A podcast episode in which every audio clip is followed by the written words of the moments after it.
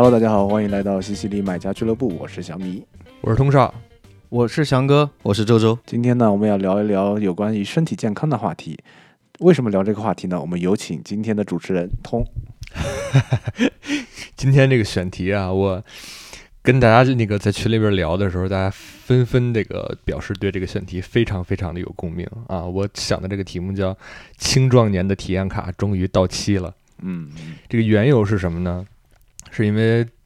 起因是因为最近呢，呃，我做了一个小手术。呃，前上几期的时候，小米也 Q 到了关于我不在不在的时候的这个这个问题。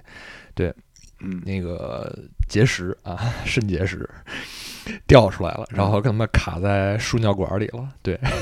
哎，你先听起来就很疼的样子。通少，你先分享一下你当天的一个事发的经过。哎，你怎么这？哎，你怎么回事？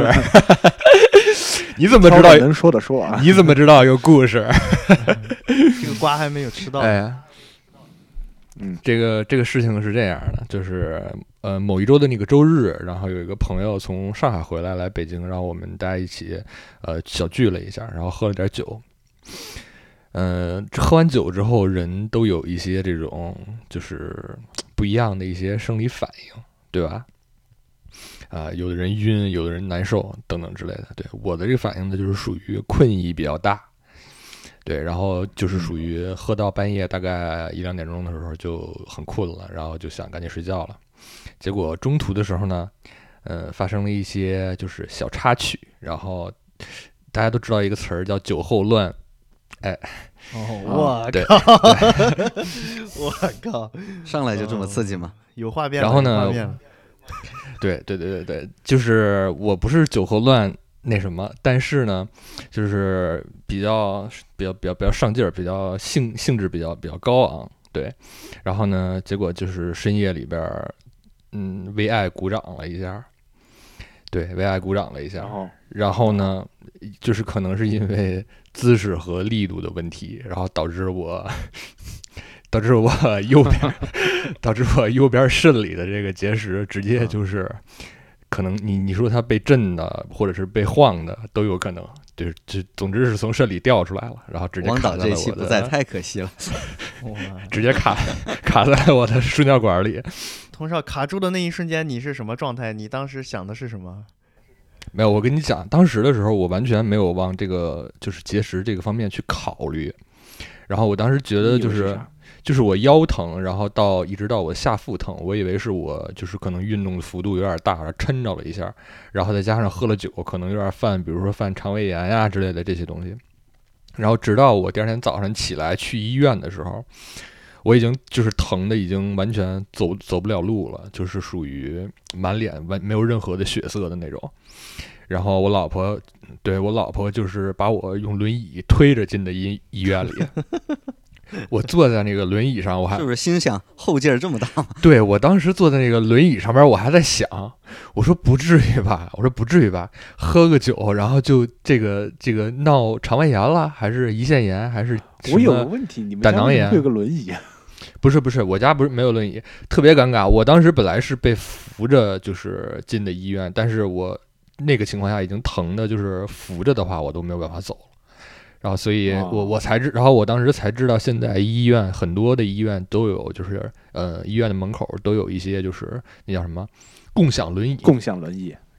哎，对对对对，共享轮椅。然后就是你扫码之后，然后就我生平第一次坐轮椅啊，然后我就坐在那上边，然后被推着走，然后一路走，我还在我还在想到底是哪儿出了问题。对，结果到了医院之后，就大夫很有经验，然后一看我这个情况，就说，哎，说你这个大概率是结石掉下来了，然后你去做个那个 CT 看一下。然后做完 CT 之后，果不其然啊，然后那个大夫跟我讲说说，呃，因为我的那个个子比较高，他说高个子的人经常有这个问题，就是你体内的这些呃血管啊，或者是说就是比如说像输尿管啊之类的这些这些地方，然后在因为你你个子比较高嘛，然后你在你成长的过程中，就是你的脏器和这些管道都可能会被拉得又细又长，然后哦，就容易出现，比如说就是呃有血栓呀，或者是说有什么东西卡在里边的这种这种情况。然后然后大然后大夫还说说你这个嗯，是不是昨天跳绳来着？好好好，然后是愣愣了愣了两秒，说嗯，对，是是是跳绳来着，跳出来了。所以你那个 CT 查出来几颗结石啊？我是掉出来的那一颗是右边儿的那个，就是肾里边儿的结石，然后是大概四毫米乘七毫米。四毫米乘七毫米，哇，你这个结石，我靠，这么大！对对对对，但是我的左边还有一颗大概一两毫米的一个一个就是结石，对我左边肾也有一颗，就两边都有。这好像快抵得上一颗手枪弹了。OK，你当时你当时卡住的那个位置大概是在哪个位置？形容一下。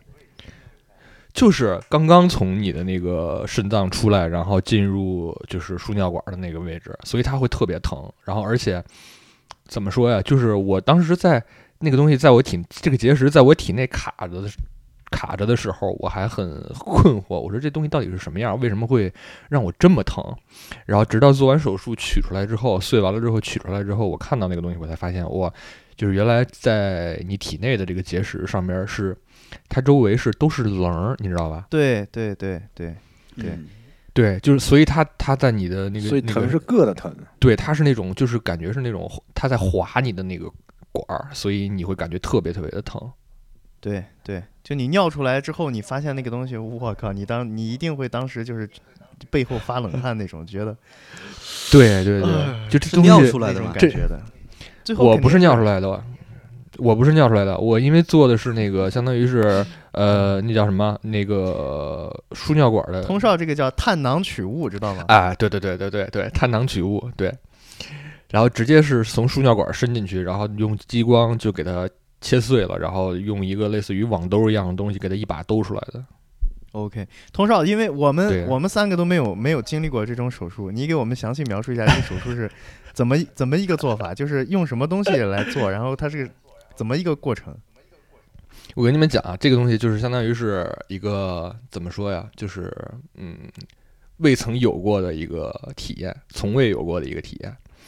我当时是被推进手术室之后，然后躺在那个手术台上，两两个脚被架起来，就是那个姿势和女生生孩子的那个姿势是一毛一样的。OK，啊，对。就，M 腿那对。种是吧？对 M 腿的那种，然后相当于是它一个东西，就是一个类似于一个呃带带视频、带激光的一个一个探的那么一个东西，一根管子，然后顺着你的呃顺着你的尿道，顺着你的膀胱，然后直接一路到输尿管那个位置，然后找到那个那个结石，把它击碎，然后把它网住，然后再出来，这样一个一个一个手术。你是看直播了吗？我想看直播，但是中间太疼了，我就上的全麻。本来一开始的时候是打算半麻的，嗯，我也确实就是打了半麻，但是中间那个因为它那个管道进入到输尿管的时候实在是太疼了，然后中间又改成那个全麻了。咦，我的天呐！哦，对，就是等于遭了很多的罪，确实是遭了很多罪。我现在我现在不自觉的把我的二郎腿放了下来。对，所以啊我真不应该不自的就是觉的夹紧吗？不自觉的提了一下杠。对，所以其实我我当时的感觉，呃，现在就我我说一下这成因到底是怎么回事，因为我确实有一些不太好的一些生活习惯，就是第一，我不是很爱喝水；第二呢，我又健身，然后就是偶尔会喝一些蛋蛋白粉之类的这些东西。然后呢，平时吃东西的话，其实也确实是蛋白质含量比较高。然后另外呢，又喝酒，然后又偶尔喜欢吃一个就是口味稍微重一点点的咸呀、辣呀之类的这些东西。对，哦就是综合的一个都是成个。因是吧？对对对，就是相相当于是一个怎么说，就是一个负面的一个 debuff 叠满了这么一个一个情况。哦，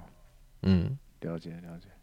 对，所以就是嗯，也算是休息了一段时间吧。然后动完手术之后休息了一段时间，然后这个感触也也颇深。呃，只是因为因为你做完这手术之后，他得休息一段时间，然后你的生活很多方面都不太能够自理，就很麻烦。然后对你起来之后也是经常就感觉身上不得劲儿，就是很疼，然后或者是说感觉头晕目眩的这种感觉。因为你半麻之后，它可能会有这种就是呃脑髓液可能会有点渗出，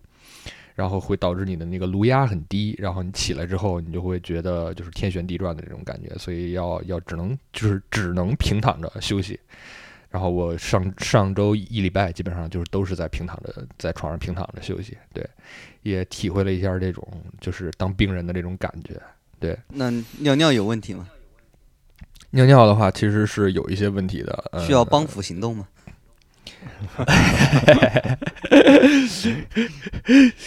本来本来是需要帮扶行动的，但是我还是自力更生为主。然后呢，就是主要还是有会有那种，因为男生好像没怎么经历过这种事情，就是会有血尿啊之类的这种这种这种东西。对，嗯，因为你啊还是输尿管还是有被划破了。哎，对对对，还是还是有点儿有点儿吓人的。对，所以哎，就是经历了这么一遭这个事儿之后吧，也算是感觉，因为嗯，咱们几个年龄相仿吧，没差特别多，然后就感觉其实嗯，眼看着就要迈向三十这个这个人生的这个大的一个 所谓的而立之年的这个关口了。对，已经三十岁的人就没来参加今天的录制。已经过了，已经过了三十的。对，就是我总觉得可能就心智上面的东西可以先先先按下不表啊，就是光就光从这个身体层面来说的话，呃，我觉得就是这几年可能大家的身体多多开始多多少少都开始有一些有一些抱恙，跟以前年轻的时候或者说呃岁数更小的时候那种感觉不太一样了。所以也想就是这个事儿，就大家聊一聊，然后分享一下，就是这几年的一些身体上面的一些情况。OK，其实其实通少这个嗯尿这个事儿，应该就是通少应该属于肾结石啊，肾结石，然后最后发展成这个叫呃叫叫叫，其实就是输尿管结石，可以说是尿结石了。哎，对对对对对，就这个这个，其实我也我也犯过。我第一次啊犯这个结石 这个事儿的时候，是在二零一八年的时候。那个时候我跟米哥住在一块儿，我记得现在还记得很清楚，是在二零一八年的十月份。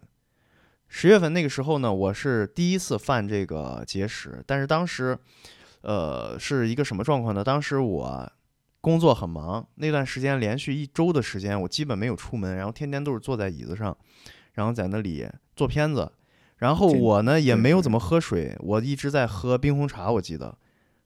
我买了两大桶冰红茶，然后天天那么喝，然后一直坐在那里，呃 然后一周以后我就也是先开始腰疼，腰疼之后天天就开始越来越疼，越来越疼，到最后就，哎，发现有点儿有点儿疼的受不了。但是那一次啊，就是它疼到某一天之后突然就不疼了，有一天早上起来突然不疼了，我就忽略了这个问题，啊啊啊啊！哎我就忽略了这个问题尿出来了。嗯嗯嗯，然后大概过了半个月之后，还是一个月之后，我我正好有什么事儿，我要回家一趟。回家一趟，然后在家里，我记得躺在床上，我是睡觉啊，睡觉，然后到了半夜的时候，我先是做梦，做梦梦见自己这个好像遭遇了一个很窘迫的境地，然后窘迫着窘迫着，我就给窘迫醒了。窘迫醒了之后，发现哦，憋尿吗？是憋尿吗？不是憋尿，就是那会儿结石出来了，开始卡往你那个尿道那儿，输尿管整个它开始出来走那个它的那个路程了，然后就卡在那儿，你就开始疼。啊我的老天爷！就是通啊少刚刚说的是手术的这个主要的这个疼这块儿，就是嗯，结石卡在你输尿管那种痛啊，就是怎么讲呢？就是。哎呀，你就是你，你躺着也好，你坐着也好，你干什么也好，就是它都是疼的，让你没有办法，难以忍受。你对用什么姿势啊，你用什么姿势都没用，你每一秒都是都是非常非常难受，非常非常疼，然后疼的你简直就是对满地打滚。对，真的是满地打滚儿。而且随着这个时间的推推移啊，它这个结石在你这个尿道的不同位置啊，开始进行缓慢的移动之后，你就发现你就是开始一会儿是这儿疼，然后接下来开始慢慢的往下走，一开始是你的腰然后变成你的胯，最后变成你的这个就是三角区的这个三角尖儿的这个地方，啊，你就开始就疼的受不了了。然后那次我是第一次，嗯然后晚上的大概是几点钟啊？三点钟、四点钟，实在疼的受不了了，然后去医院。去医院，然后就开始做检查。然后我那天特别遭罪的是什么？就是查了半天，也没有找到这个结石，他嗯，为什么？就不知道为什么，就是没查到，只查到了我的那个就是输尿管堵塞了。堵塞之后，它会造成你的那个你的那个肾盂，就是你的肾嘛，它会积水。因为它堵住了嘛，我也是它会积水，对对对，然后他就检查出来你的这个肾盂怎么着，就是肿胀、积水什么的，他查出来这些东西，对。但是他没有定位到那个结石的位置，因为他确实是有这么一种情况，就是结石啊，你犯了这个肾结石或者尿结石，你特别痛的时候，它不一定是能准确定位到的。哪怕你去做啊。CT 或者做什么是不一定的，这个时候就是医生会嗯告诉你说，就是就是就是就是孩子，你忍着点儿吧。你现在去外边儿，你去那个就是那个那个楼梯，你看见了吗？你就从上往下，从下往上，你就使劲儿蹦吧。然后我没办法，我就开始去蹦楼梯，我就从楼梯就开始一个一个一一个楼梯一个楼梯往下蹦。然后蹦的时候它是有技巧的，就是你要用你的脚跟着地，啊，对对对对对，哎，你要要用你的脚跟着地，要蹲一下身子，然后使劲去蹦。嗯哎，对，我就那样在外面大概蹦了大概有一个小时吧，一个小时左右，然后狂喝水，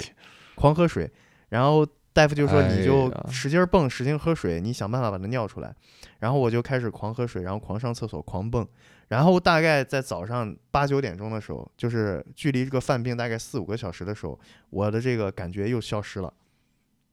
但是啊，这个结石我也不知道我有没有确定把它尿出来，因为我在那个医院的这个卫生间尿的时候啊，我没有太关注这个东西，我最后也不知道它有没有尿出来。啊，我猜测他没有尿出来，我不知道他去了哪里。然后这就为我后来的这个结石的真正的那一次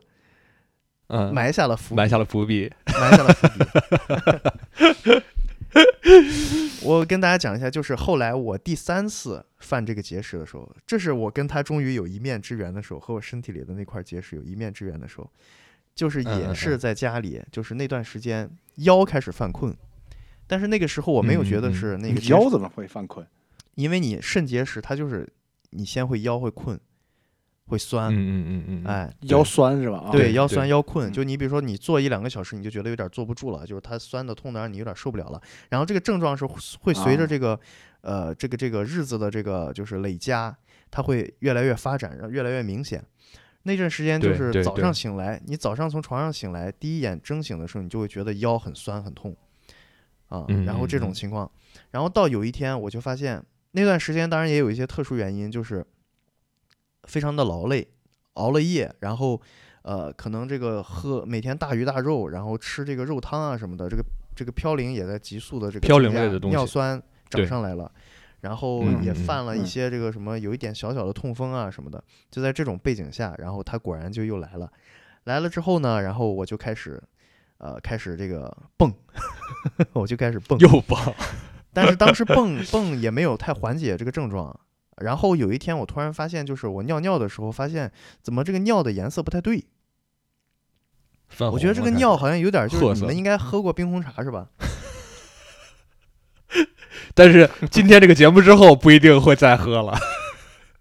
就是它它这个饱和度啊，饱和度啊，没有那个没有，哎，不是饱和度，它这个明度吧，没有那个没有那个 冰红茶那么那么深，它的颜色没有冰红茶那么深，但是它的这个色调啊，明显它是偏红了。嗯嗯嗯我当时就慌了，慌了之后我说这怎么回事？然后去医院一查，一查发现我有尿隐血。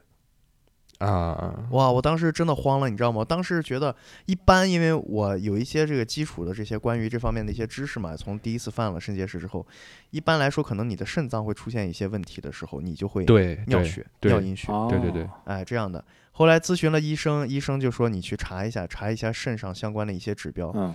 我就特别担心那两天，哎，我靠，那呃那会儿真的很担心，就是觉得可能是不是肾上发生一些疾病什么，就觉得哇，是不是要挂了？真的有那种感觉，就每天很担心，睡睡睡睡不着，啊吃不下、啊那样子的，在家里每天就担心这个事。然后后来就是在医院一直去查，就是每次查了几次，就是发现那个尿隐血的数值一直是存在的。嗯嗯嗯啊，但是但是就是去做了一些肾上相关的一些检查，却发现没什么问题，是正常的。后来医生也不确定是什么原因，他说你先回家休息吧，休息，然后你过一周你再过来查一下你的这个指标，看看是一个什么状况。然后我就过了一周又去查，查了之后就是，呃，尿隐血的这个指标啊，它降低了，但是它还是存在的，它没有那么多了，因为尿隐血它是靠什么来确定的？就是你尿出来这个红细胞有多少啊？对它以这个来给你计算，对对对，然后，然后不会把你尿瓶洗。那不会，那不会，那那确实是挺严重的了。终于有一天啊，终于终于有一天，我这个那几天我就一直在大量喝水嘛。终于有一天，就是我突然感觉到，我操，他来了，啊，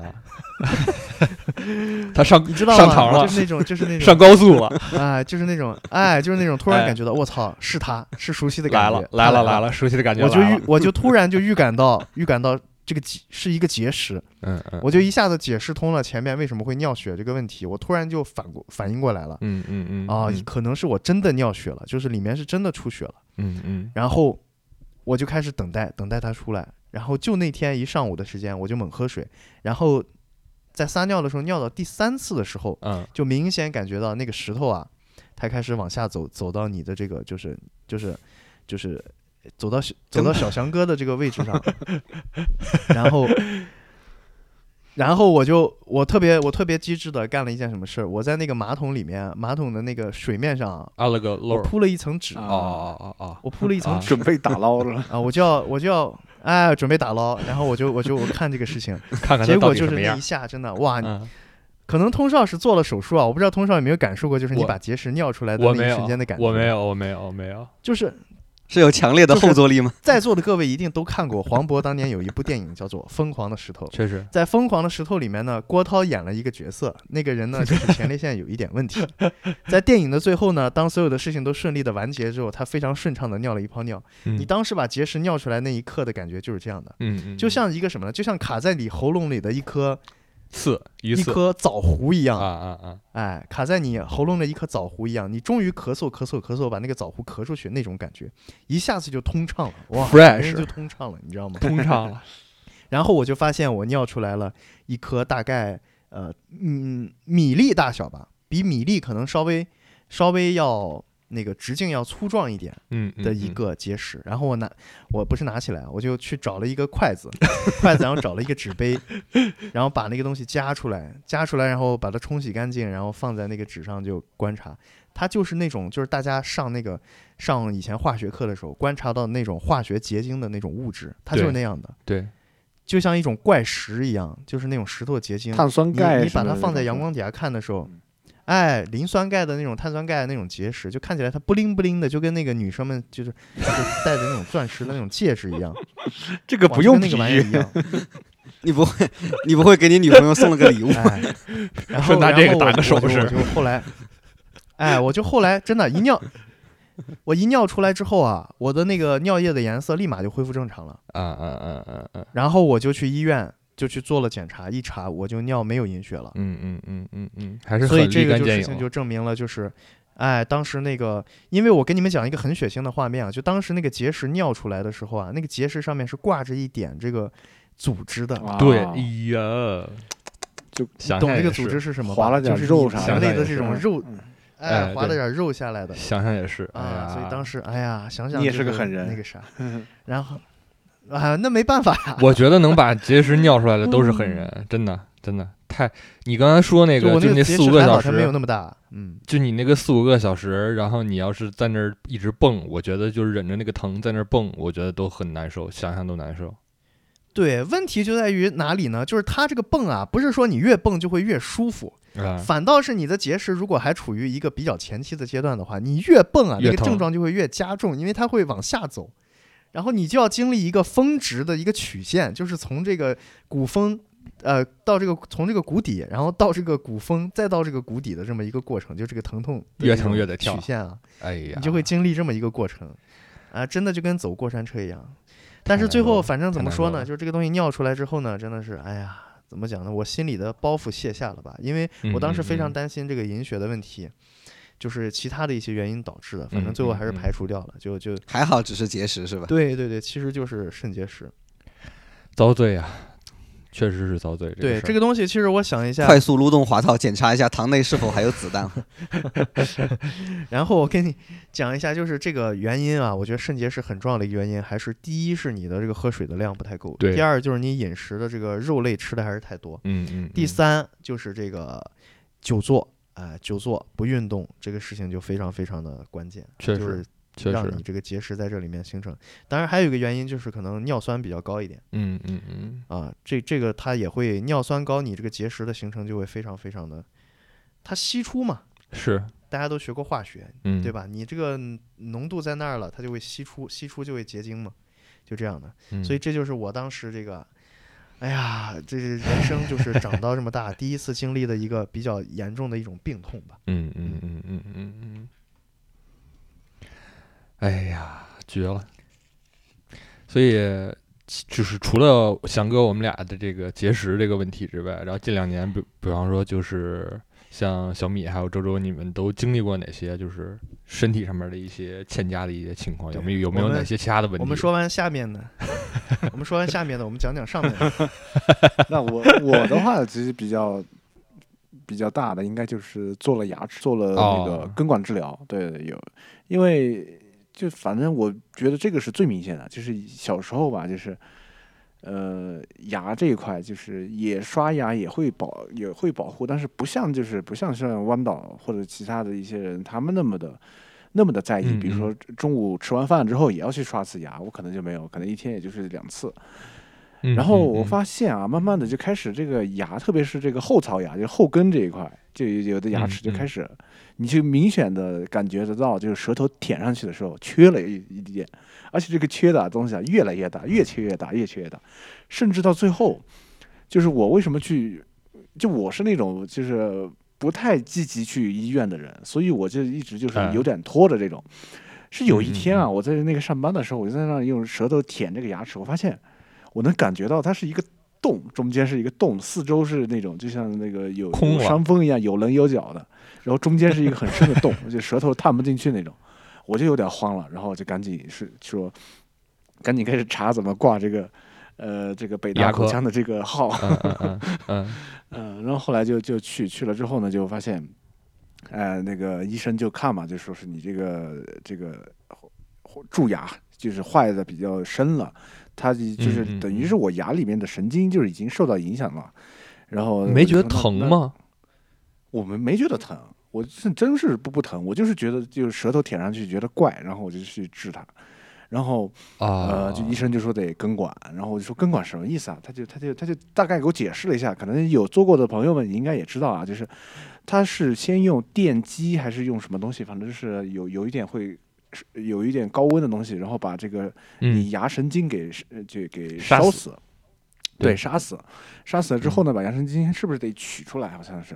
然后取出来之后呢，在在里面要打螺丝，打完螺丝之后呢，再上一点就是填充物，上完了填充物之后呢，你在呃牙齿的这个就是上牙碰下牙的这个接触面呢，它是不不是不是用那个接触，呃不是用那个填充物的，它是得专门弄一个叫做牙冠的东西。牙冠呢，其实就是类似于陶瓷烧了一个牙齿的底座，然后呢，就是你匹配一下之后呢，把它摁上去，这个呢就它比较经久耐用一点。所以呢，其嗯实我做根管其实去了去医院去了了有三次，然后第一次诊，然后第二次，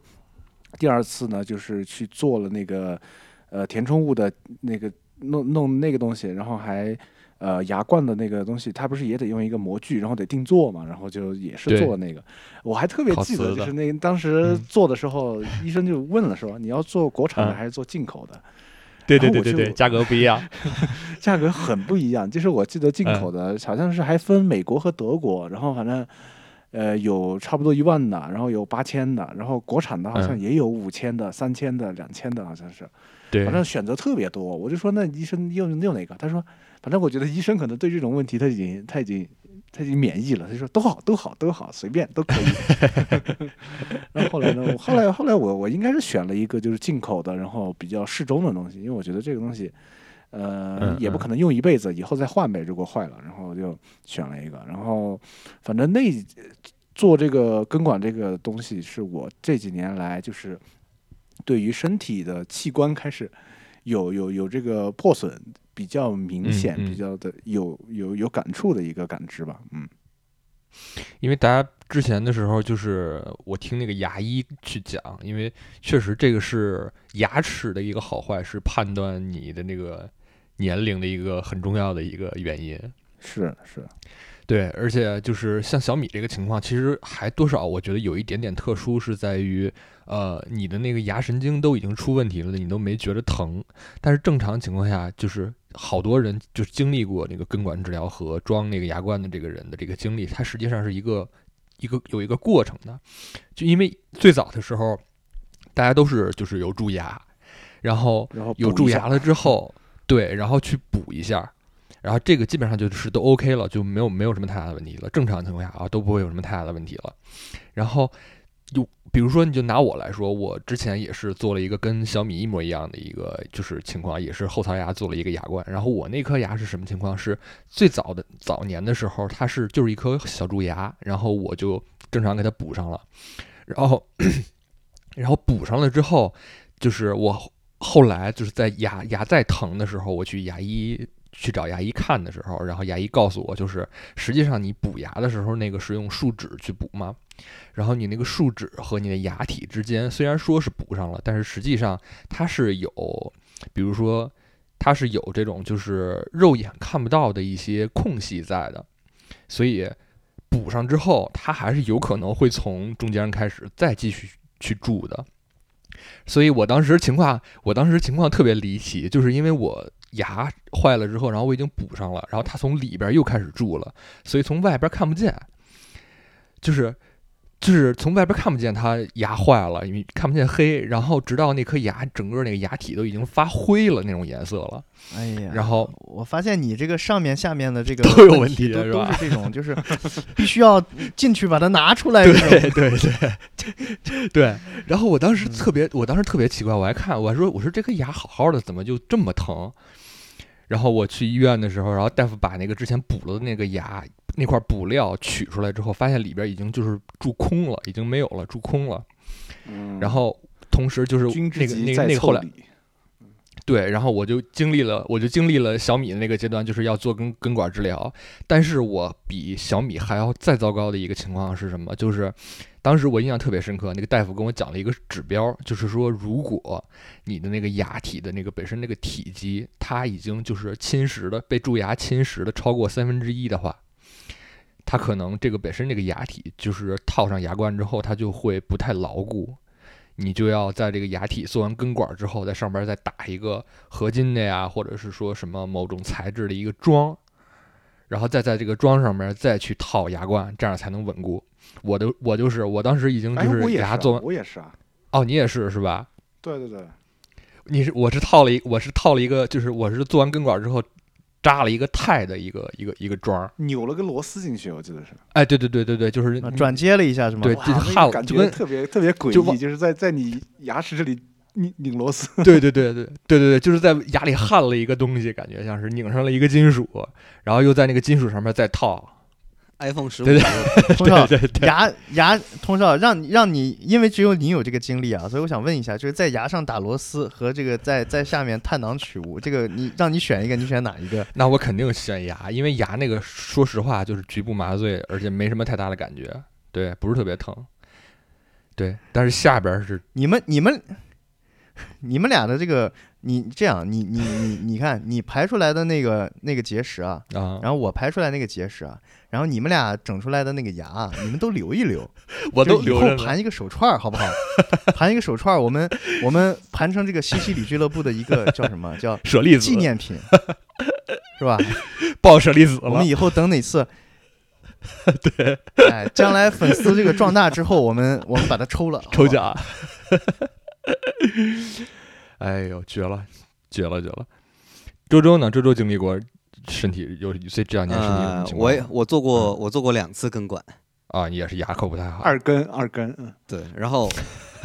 对我第一颗根那个第一颗牙坏的时候也是就是已经很疼了，嗯然后然后之前其实我都不知道它就是被蛀牙就烂掉嗯了，嗯嗯，然后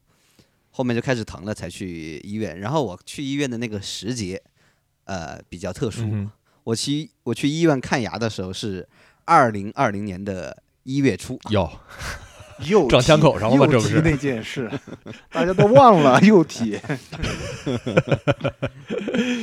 然后根管治疗不是要前后去很多次嘛？嗯嗯嗯第一次去是给你把里面的神经杀死，然后给你上药嘛。嗯嗯嗯然后第二次就是在里面加一些填充物，然后然后再后面就是再根据你的那个填充物做好的形状再定制牙冠，然后然后再上牙冠，对对对是这对对。么个流程，对吧？然后我做了第一次，那个然后那个时候就是某件事情的风声已经开始起来了，嗯。没事没事，然后我去我我去医院的时候就已经开始有这些讨论了。嗯嗯。然后我去第二次的时候，就我旁边的医生都在说：“哎，刚才那个谁做做那个根管的，一一出去就发烧了。就” 就开始了这些讨论，都一边做一边说：“你把口罩戴好啊！”就互相医生要互相嘱咐。不是不是不是，做手术怎么把口罩戴我说我戴不了啊，你们能戴，我戴不了。啊？哦，防的然后就是你。就做了第二次，把药填，呃，就是把那个填充物填进去以后，然后结果就封城了。然后中间封了很长很长一段时间，就相当于我的第三次治疗已经和这个第二次中间已经不知道间隔了多久。他给我装的那个填充物已经是就是磨的，就连我感觉是连我的牙带这个填充物都已经磨没了。对，你这个填充物被封封封控了呀。啊，等我等我再去的时候，他就一样的话术，就是你这个你本身的牙已经不剩多少了，你要不然考虑一下种牙吧。我说他还能，就是我说他还能撑一撑吗？啊他说他说打个桩可以试一下，然后我就打了一个桩。啊！但是那我不得不称赞一下啊这个武汉的物价还是打了个桩最后那个牙冠我就选了一个最便宜的国产的，我是在一个就是公立医院做的。嗯嗯，然后我记得那个价格好像是、我忘记是七百块钱还是一千三百块钱，哇对，好便宜啊！一个国产的国产的确实还是挺便宜的。然后他就我就问他这个有什么问嗯题，他说用应该是没有太大的问题，就是可能以后做核磁共振可能会有点儿就是呃影响。我说啊我我我感觉我近期应该不会做核磁共振吧，我就这么说。结果没想到没过多久我真的就去做核磁共振。后来为什么做核磁共振呢？是因为有一段时间我的。就我很小米知道，就是我很喜欢头疼，不是喜欢，不能说喜，不能说喜欢。我我经常头疼，行行行啊离不了。每天不来几天难受。呃，我就我就我经常头疼，然后然后我就想这感觉不行啊，我应该去查一查，然后就去就去就去医院，医生说那你就照个核磁看一下，就是你的颈椎啊、脊椎啊有没有什么问题嘛。那段时间也是熬夜熬得比较凶，我就记得做核磁之前，我还跟那个医生说，我说，哎呀，我突然想起来，我好像之前有个医生嘱咐我说，我这颗牙做核磁好像有点问题。他说，他说没事儿没事儿，应 是有啥影响呀？他说应该还好，好，然后我就进去了。可能是哦因为太，怎么感觉武汉的医生都不太确信的样子？都是应该或是就是你不知道你们做过核做过核磁没有啊不？负责。就是我觉得这个核磁还是有点恐怖的，你做核磁 是是等于拔牙了吧？就是进去了以后，就是你被锁在了一个很小很小的一个一个小空间里面，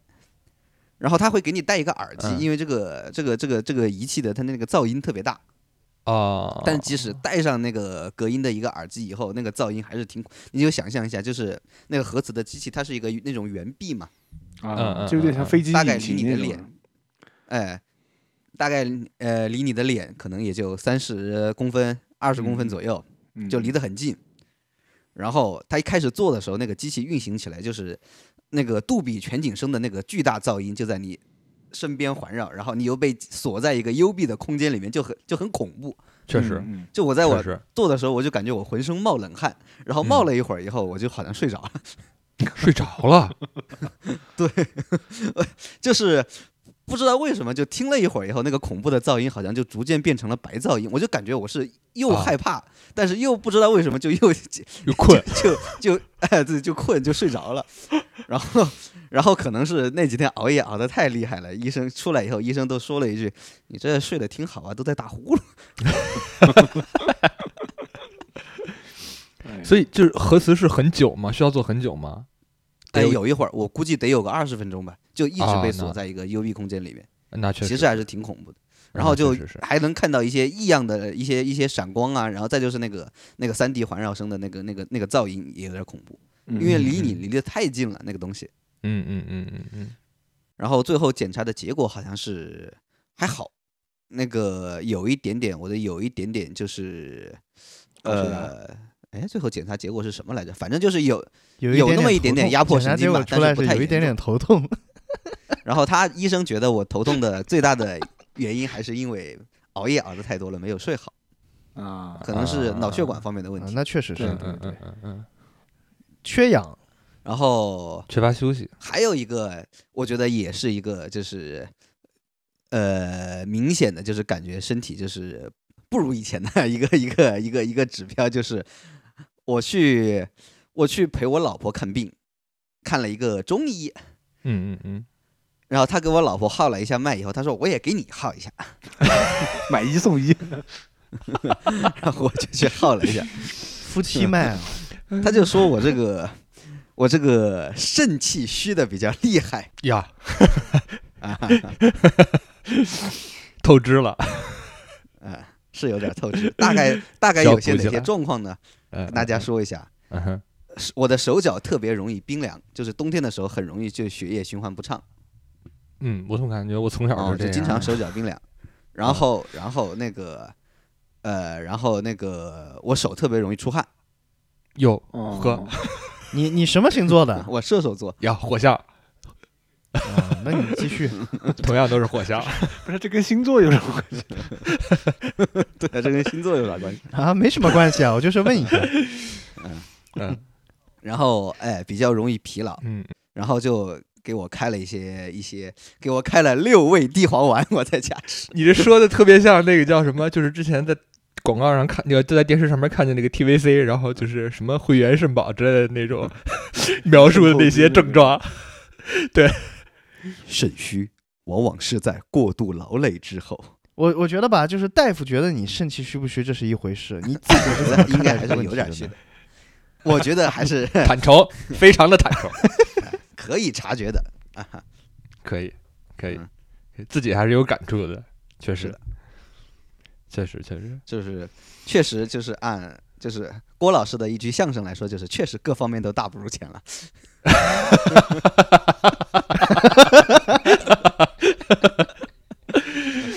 哎呀，嗯，他好你也好好，他好你也好，是的，希望希望早点他的他好你也好，好，所以是后来是给你开了一些中药调理了，是吧？哎对，就稍微好了一点。嗯嗯但我最近好像啊又停药了，好像就手还是容易容易出汗了。他开了好多那个，因为那个那个六味地黄丸比较便宜，然后他就开了好多好多，让我一定要吃完，但是后来就坚持不下来了，就嗯嗯嗯，就是你感觉那个药效它是起效在，就是怎么让你感觉就确实是就是可能，呃，你的盗汗呐、然后就手脚冰凉就会还是有好转。嗯，就是能感觉到的是吗？对对对，哇，那这个中中药还是可以的。中药保养方面确实还是有有有一点儿作用，但我也没有也没有，我跟你说，我是做过那个精子健康的那个检查的是，吧？还是可以的，还是可以的。啊，你啊你的你已经到要去检查就是精子的健康这种严重的程度了吗？就是要要保留那一线希望的那个程度了吗？就是你结婚了以后，你就一定会就是经历一个过程，叫做可能想要备孕，哦哦哦，就会去做一些检查。呃，就这两年我还经历了一件事情，感觉感触感触比较深，就是我切了三个脂肪瘤。呃，我不知道你们就是身上有没有这个东西、啊什么是脂肪瘤？就是它是夹在你的皮肤和你的呃肌肉之间的一个类似于小结节的一样一样的一个东西。就是你比方说你经常摸身上有些东西，呃，比方说有一个哎这有一个小小肉小肉疙瘩，但是它是在皮下边儿，在肉外边儿，然后你感觉能给它捏起来，啊对。然后我我之前就是提到这个事儿的时候，我第一次意识到有这个小米，你这摸的是喉结，我我我第一次我第一次意识到有这个东西的时候，然后我就是觉得它它能动，你知道吧？就是它像是那种，比嗯方说有点类似于你你是你比如说皮肤上面起粉刺了之后那种感觉，就是你一捏，然后它是和能和你的那个肌肉就是脱离开的，它不不是跟着你的肌肉走的，它嗯更像是接近你的皮肤一些，但是它又没有没有没有任何的就是展现在外边的东西，所以就是很奇怪，它还是夹在中间的一层的一个东西。明白了，我反应过来了，你这脂肪瘤其实就是一种一种囊肿，对，呃，不一样，它还不一样，皮它还不一样下的一种。它和囊不一样肿的感觉摸起来非常非常的像，但是它里边的东西不一样。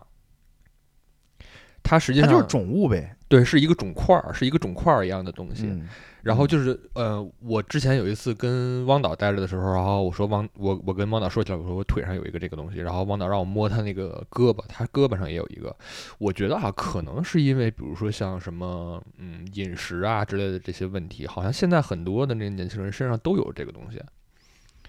但是就是有可能你们嗯没去做过系统的检查，不知道身上这个起的东西是什么。因为我当时去是去检查是因为检查怎么全身摸一遍是吗？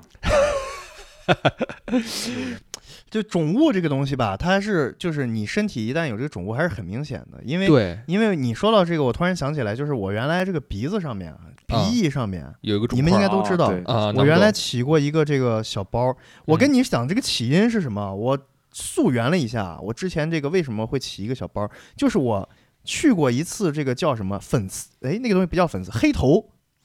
你手动自己去的？嗯嗯嗯嗯，不不不，这嗨，你这哎呀，我我呃用那个叫什么黑头贴，啊啊啊！黑头贴啊啊，然后去完我，以为你去医美了没有。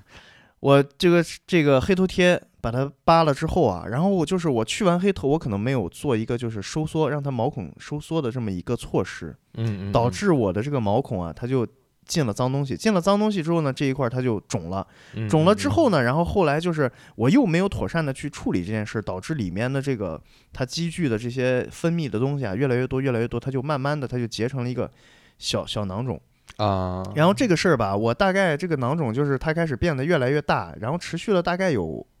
啊、在我的鼻子上存留了可能有三年的时间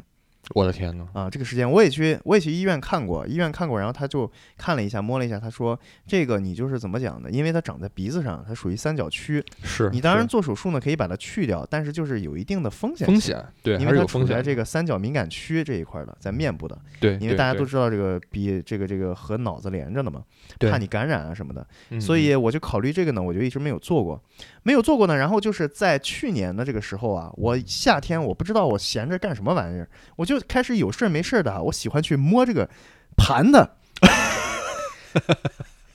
就喜就就就喜欢去盘它，然后我就没事儿就老盘它盘它盘它，然后就在短短一个月内啊，它的这个体积就迅速的增大，越变越大，最后增大从原对它从原来就是大家都应该看过一部电影叫《沙丘》。嗯，啊。然后我的这个小囊包呢，它就是从沙丘变成了另外一部电影，叫什么呢？叫断背山。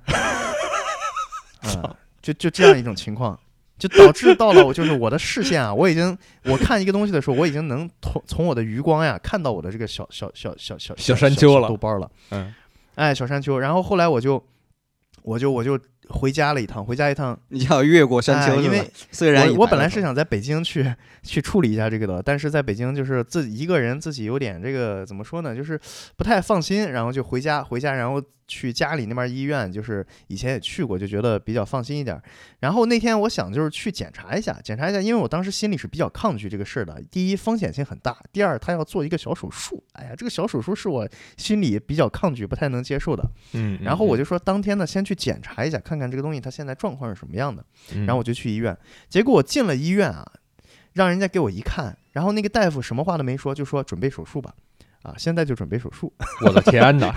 然后我说，然后我说非常果断啊啊，我说好，对我说好，好，好，好，我说好好好，啊然后他就说你去旁边等着吧。然后就开始给我做手术，就激光手术，你知道吗？啊啊啊它是什么办法呢？我一直以为原来是要把我这块要切除掉的，但是他其实是说你做激光就可以了。做嗯激光等于就是用激光把它给推平，哦，哎，推平，啊、然后就做了那个激光，就是我当时在那个小手术里面，手术室里面躺在那个那个那个床上，然后他就是拿一个仪器，一个笔一样的东西，然后开始给我推一层一层的去把它给铲除掉那种感觉的。嗯，哇，嗯我就闻到那种，你们过年我不知道你们以前有没有那种，就是过年的时候就是。呃，比如说吃一些肉啊，腊肉哎烧就是那个肉烧啊焦的那种味道，哎，烧猪皮什么之类的味道，哇，我的我的老天爷，就那种味道就在我的鼻子周围萦绕着。你坐着鼻子坐着就饿鼻子说，鼻子说，哎，我没了，我说做完了吗？啊，做完了，啊来扔我嘴里啊。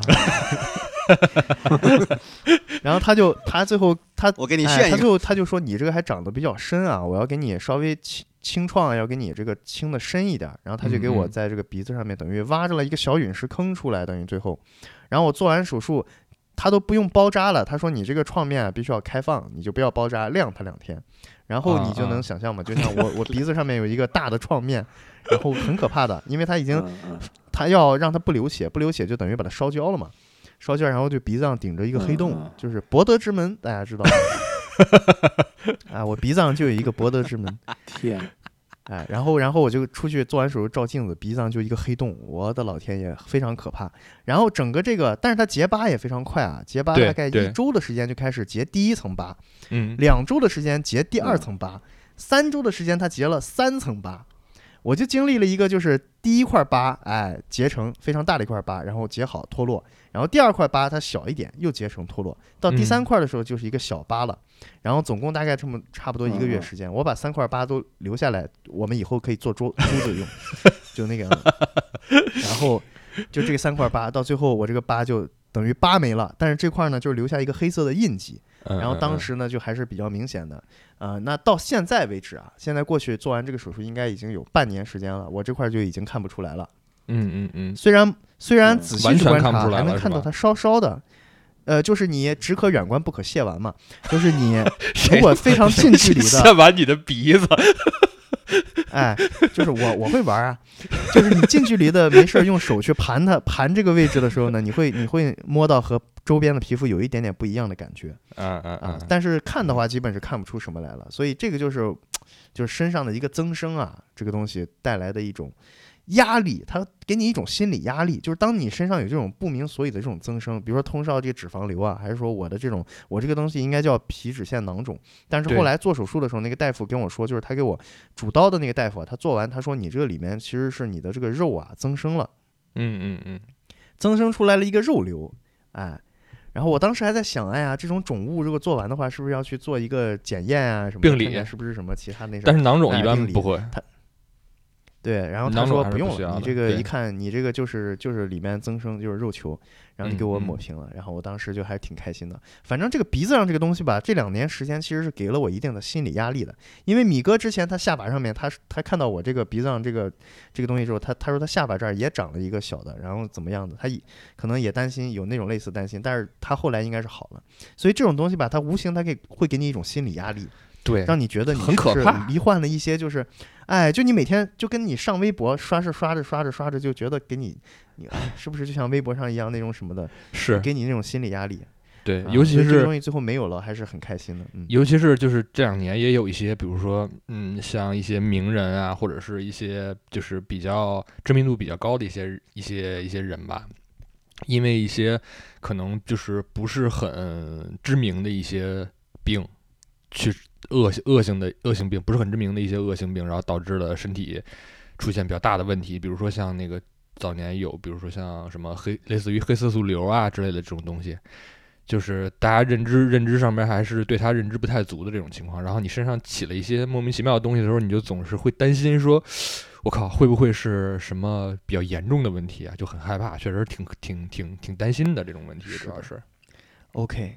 然后那那我们现在就回到回到手术现场，就是空少，你又经历了这个脂肪瘤的这个切除，这个是怎么一回事？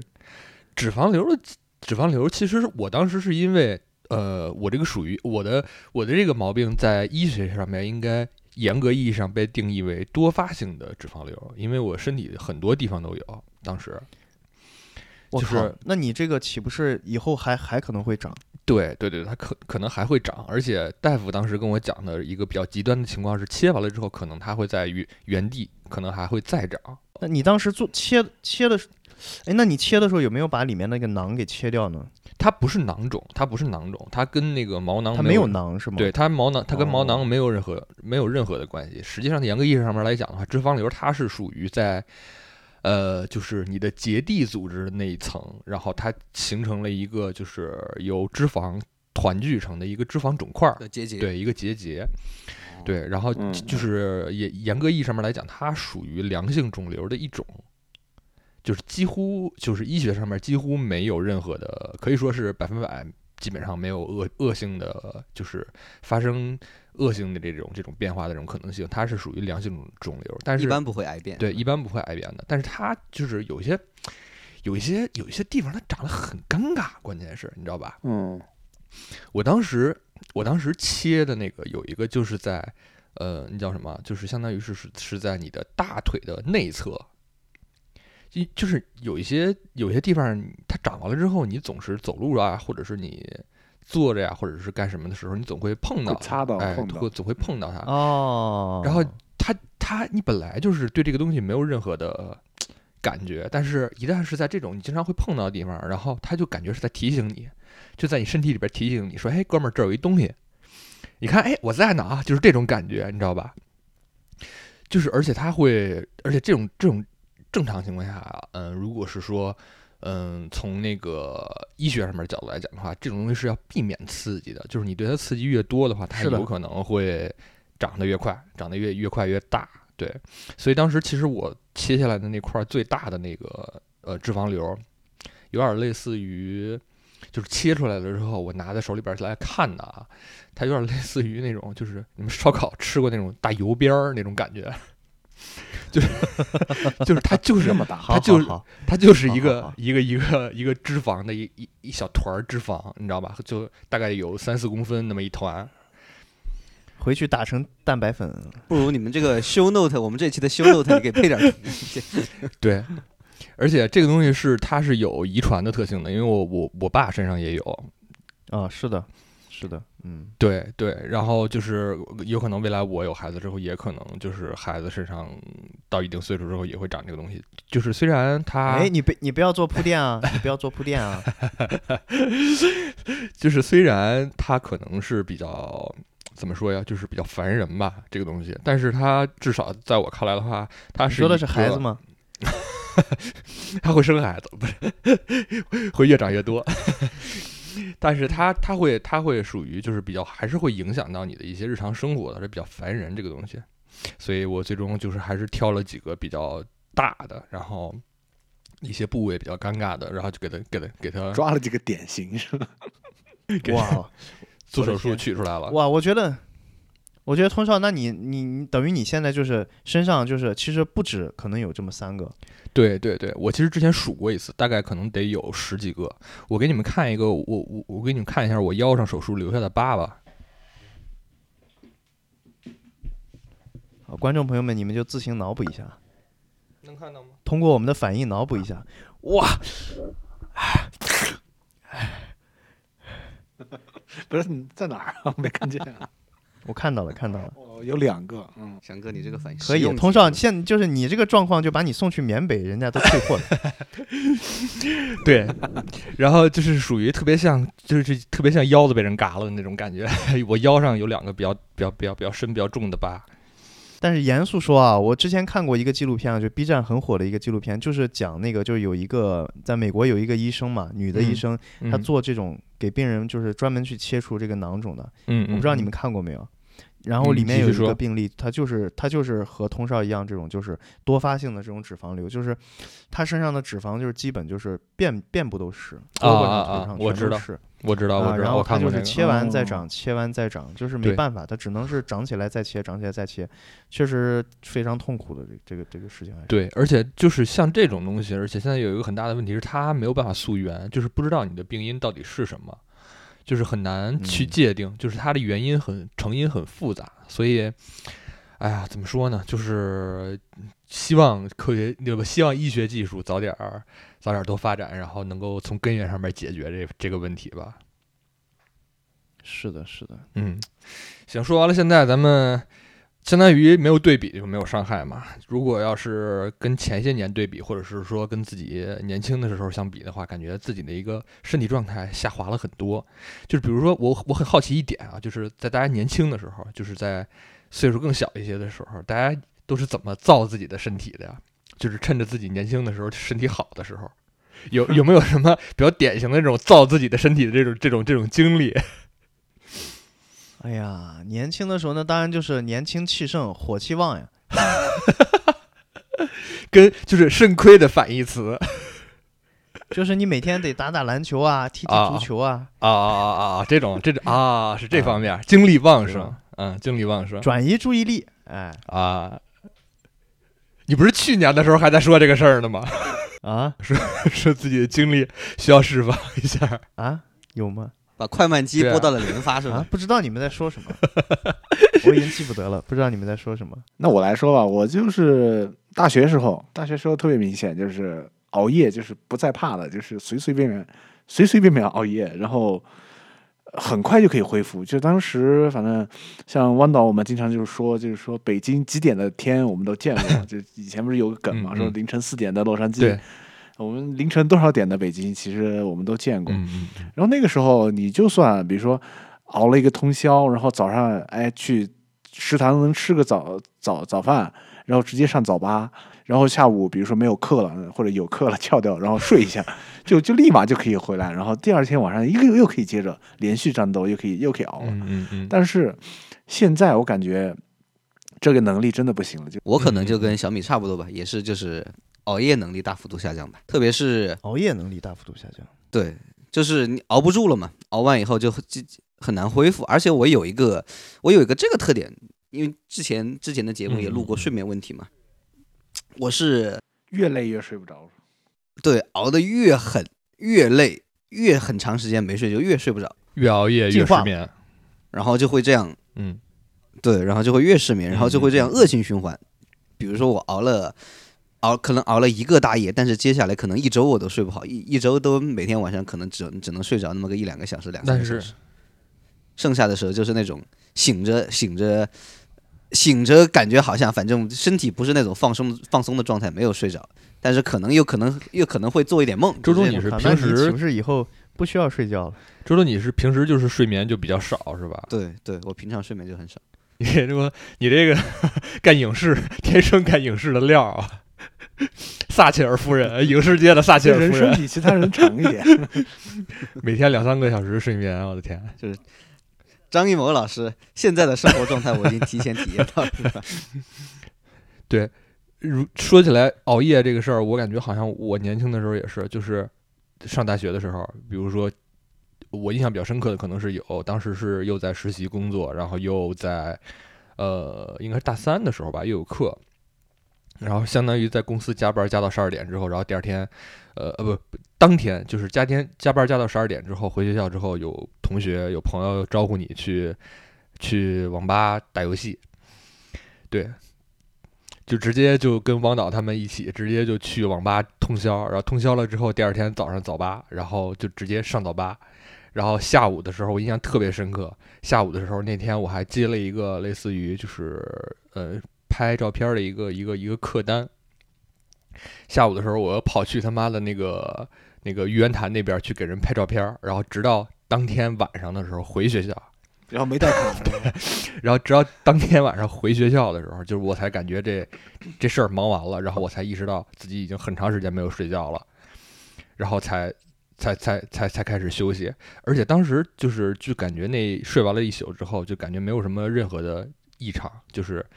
能扛过来，然后扛过来之后，就是可能虽然就觉得身体有点累，但是睡完了一觉之后，就感觉就完全恢复了，恢复的特别快。嗯，对，嗯对，现在就已经完全，哎呀，就是属于只要是，呃，我也是现在有失眠的这种这种这种问题，有有有这种困扰嘛。然后最大的一个感反正现在已经闭环了，是吧？对，就是已经已经跟睡眠这件事儿和解了，就是随他去吧，睡不着就睡不着吧，也也就这样了，爱睡不睡吧。OK，我发现这个东西真的是，哎呀，说不好都是在还这个当时的这个现在的身体状况，说不定都是在还当时的这个债，债是吧？欠的债，还债了。嗯嗯嗯，对我其实很明显感觉到的，随着年龄变大，一个很明显的感觉到是运动能力的下降，哎呦我的天，这个确实是，是嗯确实是，哎，对，这个运动能力的下降。就是你发现，就是以前啊，年轻的时候你在路上走一走啊，你比如说夏天的时候看到这个阳光打透树叶，然后这个嗯树叶正好在马路边边上，它这个高度又不太高的时候，你就想蹦起来，加个速，然后去摸一摸那个树叶，嗯，对吧？跳一跳。但是你现在看到这个树叶的时候，你你就会有一种就是感觉，哦，我感觉我摸不到这个树叶，我感觉我甚至都不太能跳起来的那种感觉。不要难为自己了，是吧？哎，对，有那么一种感觉。就很明显的。包括现在就是你说动不动就是什么也没干啊，每天就是比如说工作一下呀，或者干点啥的，过两天哎呀脚疼了，过两天哎呀这个关节那个关啊节有点问题了，就是很明显的会发生这种情况。就让你对自己的这种运动能力啊，就已经没有信心了。我觉得这个事情是非常非常明显的。嗯我现在就是脚，呃以前老踢足球，但是你现在让我上足球场去踢个球，我我都觉得这是一件不大可能的事情。我在去年过年期间，我回就是回老家了以后，我家那个小区外面有一片外场嘛，然后我就和我一个发小就就抱着球去去去嗯那儿投一会儿，啊然后就有有几个小朋友，大概上那么初中吧，我感觉小学也有可能，就说。哎，叔叔，我们就一起打吧，打三打三好不好？我说，我想这应该也没啥哎强度、啊。呦我的天哪！然后就说打吧，然后就跑了两步以后，大概我说话就是，就就就就已经是这种状态。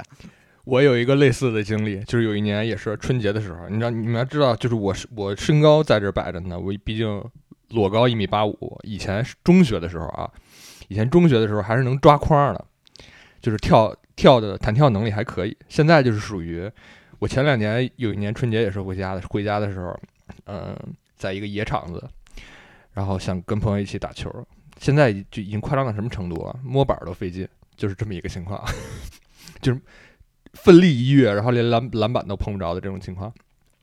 然后我跟我朋友就是当时有一个对比，这这一幕在我脑海里边就是深深的留下了一些烙印。就是打完了之后，也是和几帮，就是也是和一帮小孩儿，大概十六七岁、十四五岁的那种小孩儿，也是大三打三，打完了之后，然后我们那几个朋友加上我，我们打完之后就属于哎呦，感觉就就得。就搓，你知道吧？就搓身上那些关节儿，冬天还挺冷的，搓，哎呀，感觉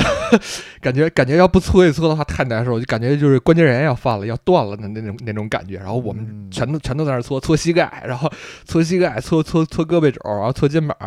在那说，哎呀，歇歇歇歇歇歇，不行了，对，不行了不行了，在那在那揉，哎呀，在那揉，不停的揉，反反正我那天打完我是缓了一，天然后与与与此相对的，就那帮十几岁的孩子们，然后打完了之后歇了可能三五分钟，然后起来之后咣咣咣干了两瓶水，哎，哥哥们走了啊！临走的时候还一人跳了一下，一人抓了一下框，我还以为呀，我还以为呀，哥哥们继续吧。来不了了，真来不了了，现在真是不还没上强度啊哥哥真是不行了。尤尤其是感觉就是我我比较比较比较比较就是比较鲜明的一个感觉，就感觉和十几岁那种孩子呀，不放在一起，不不在一个同一个场上竞技的时候，那种对比没有那么明显。你可能心里边总总还是对自己的一个身体状态抱有一种莫名的自信或者是幻想，你就觉得说可能呃肯定是不如年轻的时候了，但是应该也没有差那么多吧。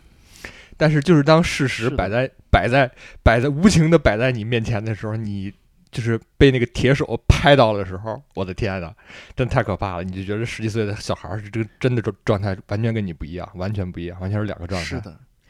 哎，我发现这个就是我始终就是我不知道你们有没有，就是我始终有一个错觉是什么？就是以前看人家打 NBA，看到人家这个球员、啊，哎对对对二十三岁初出茅庐，然后二十八岁，然后这个哎实力大涨，三十岁的时候迎来运动生涯的巅峰，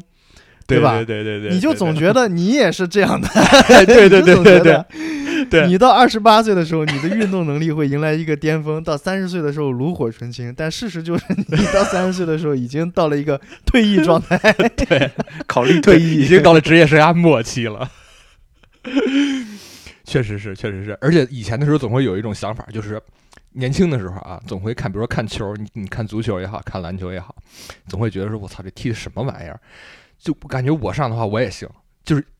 小的时候总会有这种感觉，但是你随着年年龄越来越大的时候，就是你你你都会有这种另外一种感觉，就是说，哎，你就你就再也不会说出来说我上我也行这种话了，就甚至都没有这种想法了。都是不容易，不容易。对，都是不容易，不容易。这么大岁数了还在场上打呢，真不容易。所以从沾黑变成了哎沾蜜，对对是吧？对对对对，确实是，确实是很心疼。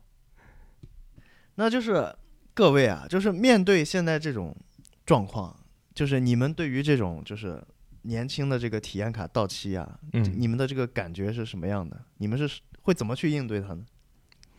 说实话，就直到呃，我我我在写提纲，哎，我们这个这个主持人怎么好像悄然易主？悄然一变。说实话，不重要，不重要，不重要。说实话，我当时在列这个就是点的时候，我还在想，嗯，可能就直到今年以前，我还在想说，呃，我自己还是身体状态比较好，或者说处于一个还算年轻人的这个范畴之内。就直到今年，各种各样的小病小灾儿都找上门了之后，我才有了一种就是相当于是说对自己的一个身体状况一个比较清晰的一个认识，确实是说过了那个特别年轻的那段那段时间了。然后我现在就是属于嗯嗯调酒养生，哎，对对对，开始开始逐步想要，就是一点一点朝着这个养生的这个这个方向去走了。从第一个得泡点什么啊，蛇呀、什么人参？虎骨啊、鹿茸呀、人参对啊、呀、药酒之类的这些东西，没有，就是我的一个我的一个心境上面的一个变化啊，可能是从比较直观的一个就是吃东西开始。我以前的时候会想，嗯，想吃什么吃什么，就愿意吃什么吃什么，爱吃什么吃什么。现在脑子里边就会有一个声音在跟我说，这个好像不太行，这个好像太甜了，这个好像味儿有点太重了，这个油太大了，就是脑子里边会有一个声音在告诉你说，哥们儿，不年轻了，跟原来不一样了，就是不能再那么造自己的身体了。有些东西该吃不该吃的，或者说可吃可不吃的，咱要没到没馋到那个份儿上的话，对，咱就忍一忍吧，节制一点吧心里得。有个数。对因为也确实是，就是你身体有了一些小情况之后，然后你经历了经历了一些，就怎么说呀，就是不太想再经历的事情之后，然后你就会想说，哎，我是不是还是该从头开始，从源头开始？那我适当的做一些调整跟预防，然后避免让自己再遭这种罪嘛。我现在就是属于这么一个情况，翔哥点了点头，然后猛吸了一口烟走。对趁着年轻，趁着比我小两岁，赶紧多抽两，再抽多抽点儿。我说实话，我说实话，我现在还有一种不服老的心态，呃不说不服老，也没有老，就是我始终还有一种，就是你懂吗？嗯嗯，就就像是 NBA 球员啊，就是某些 NBA 球员啊，就是到三十四五岁的岁的时候，还坚信自己仍在巅峰，嗯嗯啊嗯嗯，已经虽然淡出 NBA 了，但是还想要重新回到这个联盟，并且占据一个首发。我现在就是这种心态 呃呃呃呃，啊，但是怎么说呢？很多时候都变成了下次一定。现实即是如此，所以怎么讲呢？这一次录这个播客呢，也是再一次给自己提一个醒吧，就是接下来立一个 flag 意饮食了。嗯，嗯哎，嗯立一个 flag，还是要减减体重，哎，就是这样的一个态度吧。先把体重减下来，别的先不说，我觉得体重这个事情非常重要，还是要控制一下体重。还是要多抽月课。哎，第二天就是要戒烟。又戒烟。OK，哎，你们看，我我我为了戒烟，我已经把我的烟灰缸重新洗净洗遍了，洗了一个干干净净，你这寓意寓意，翔哥，你不金会像盆洗手，戒色吧里面那种，哎，这 戒色第一天，戒色第二天，戒色第一天，戒色第一天。哎戒烟第一天，还有啊，你说到你说到这个了，我确实还有一点就是什么，我开始意识到，就是作为一个人啊，这个精力确实是有限的，确实。就是还是要确实。省着点儿，还是要悠着点儿。哎，把这个把这个把你的精力啊去延长，去平铺到你往后的人生当中去，不要在年轻的时候就是太过度的透支身体。挥霍我必须要说一点，就是我的姥爷啊，我的姥爷经常在前几年，就是我老回家去看他的时候，他都老跟我说，就是说什么呢？嗯说你这个呀，要少少一点房事儿，少一点房事儿。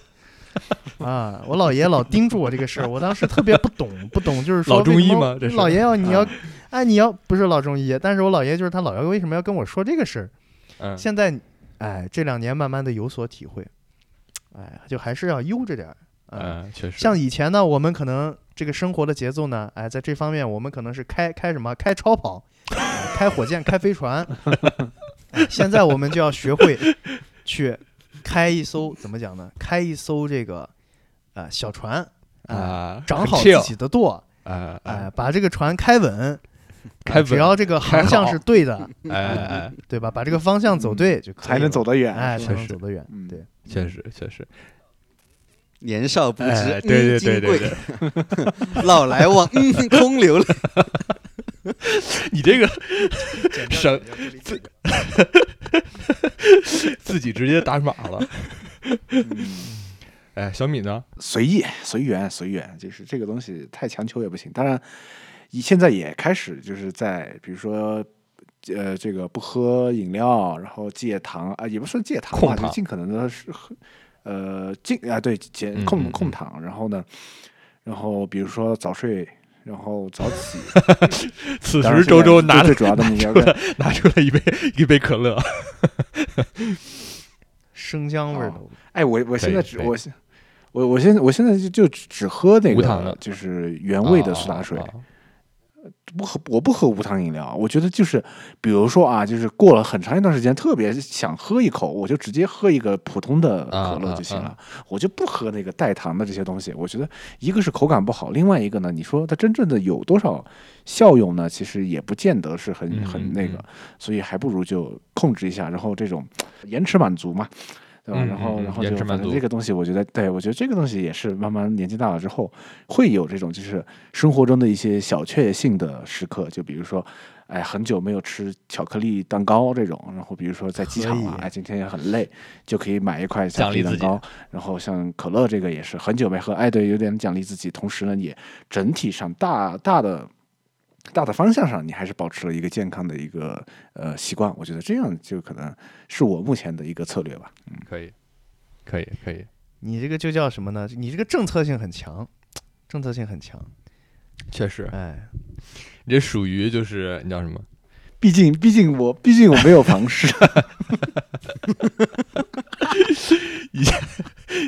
以前的时候感觉就是没有房事，房事侠，没有房事也要控制，好吧？没有房事也要控制。呃，也要控制手势。OK OK OK。哎，哎呦，我的老天！这一期越聊越飞，越聊越嗨啊不行，我怎么觉得汪导会把我们看扁呢？！OK，确实，我感觉这期我感觉我们在汪导的雷区上反复蹦跶。在汪导雷区上面蹦迪。哎呀，呃，我的话，其实怎么说呢，就是有逐渐有这个意识吧，但是很难说，就是怎么说呢，就可能也是嗯。借口也好吧。比如说平常呃工作啊，还有一些其他的一些一些生活压力，搞得人就是很难很难说，比如说呃压力这么大，偶尔。还想是吧、哎是吧？放纵一下，结果结果 结果还还还不能够的话，就会感觉到好像生活就没有什么盼头了，所以说就很难下定这个决心。可能我感觉我目前可能唯一就是能能，我觉得能做到的可能就是每年体检一次吧。也算是未雨绸缪嘛。这个确实得提醒大家，就是嗯，我觉得体检这个事儿吧，按时体检这个事情怎么说呢？就是不要有太大的这种心理负担。我觉得还是需要有，尤其是过了比如说二十七八岁、二十六七岁之后，一连一年呀、两年呀，还是大家要尽早的去做一个呃，相当于还是比较全面的一个体检吧。然后因为确实，如果是从一些医学朋友的这种，就是嘴里边说出来的话来来来看的话，这种一些相对来说重疾算在算在重疾范畴里的一些一些一些疾病，现在有这种年轻化的这种趋势。对，大家还是要小心，不要讳疾忌医啊。虽然虽然我自己本身本身也是属于特别特别讨厌去医院，特别特别发怵去医院的，但是 但是没但是没办法，就是直到比如说你身体真正的亮起红灯了，有哪些方面就是确实是到，比如说需要动手术，或者是说需要呃长期的这种药物治疗才可以得到缓解的话，那你肯定到时候会感觉更后悔嘛，对吧？还是还是早做预案，未雨绸缪要好一些。是的，平常记得交医保。对 我的建议还是大家就是，哎，还是早一点把这个该买的保险呀、多看一看，多买一买，把它对买全乎一点。对，啊确实，就是也没确实是什么别的可说的了。上社保啊，朋友们，上社保，哦 上社保，上医保。好的好的，那我们就祝大家都有一个好身体吧。，对，希望大家吃好、喝好、睡好，都有一个好身体，好吧？那咱们就下期再见。那就这样，拜拜，拜拜，拜拜，再见，再见。的女王现在还不能放假，她要。